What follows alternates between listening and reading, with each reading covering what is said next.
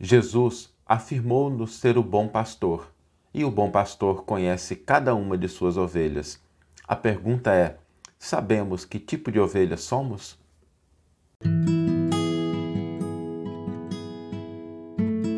Você está ouvindo o podcast O Evangelho por Emmanuel, um podcast dedicado à interpretação e ao estudo da Boa Nova de Jesus através da contribuição do benfeitor Emmanuel. Hoje nós vamos refletir sobre uma figura, uma metáfora que Jesus utiliza no Evangelho, que é a figura do bom pastor.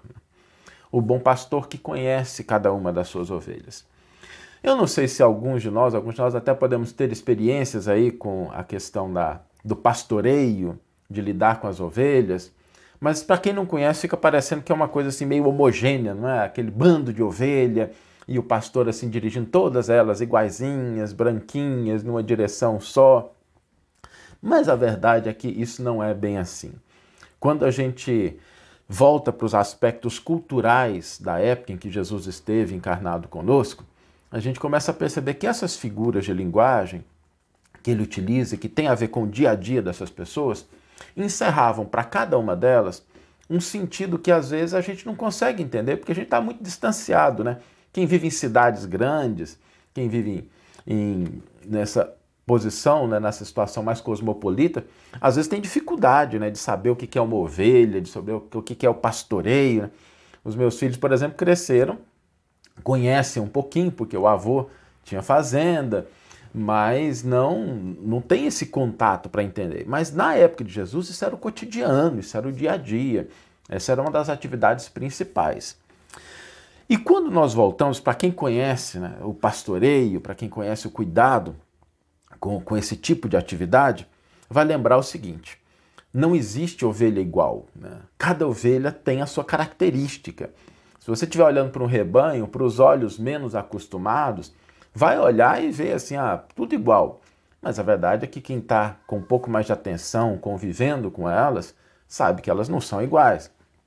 Tem ovelhas que são mais ativas, tem ovelhas que são mais calminhas, tem ovelhas que vão na frente, tem ovelhas que aguardam, tem ovelhas que são mais ressabiadas, mais desconfiadas, tem algumas que já são mais corajosas, mais desafiadoras.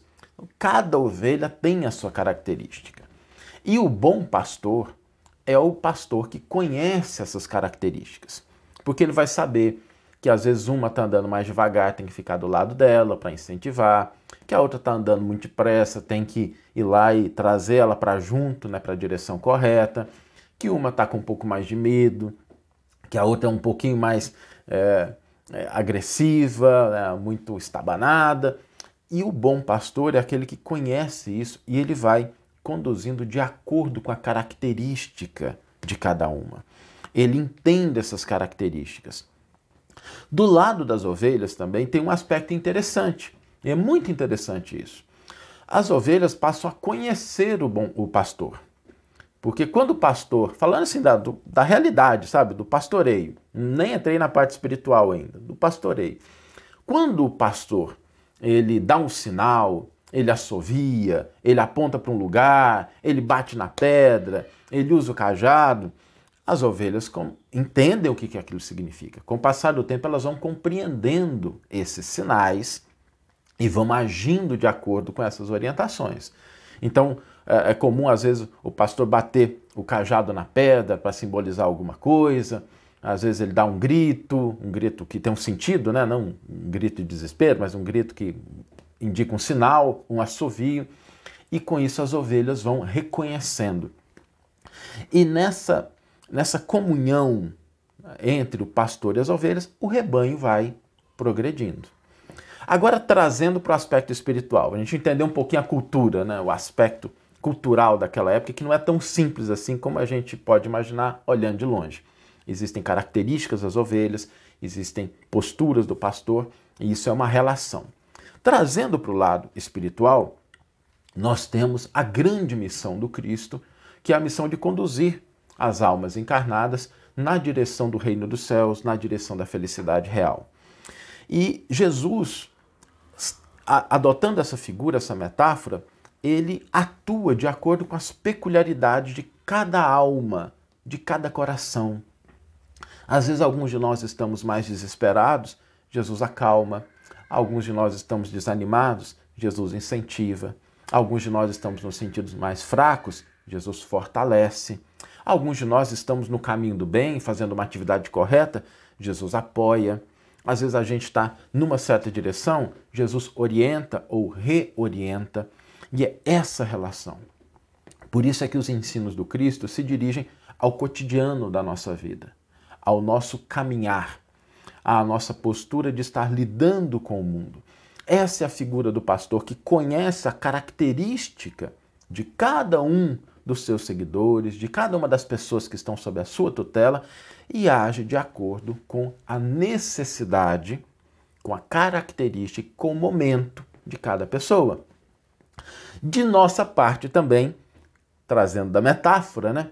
A gente precisa aprender a conhecer os sinais, as orientações, as propostas do Cristo. Quando nós começamos a entender esses sinais, a gente começa a aproveitar mais as orientações.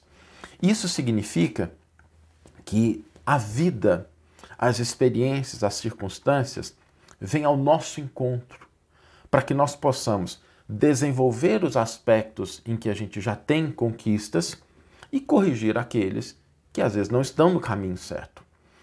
E essas orientações do Cristo, elas vêm em forma às vezes de uma mensagem, de uma inspiração, de um sentimento, de uma situação, de uma circunstância. Mas para a gente poder aproveitar isso, são necessárias duas coisas.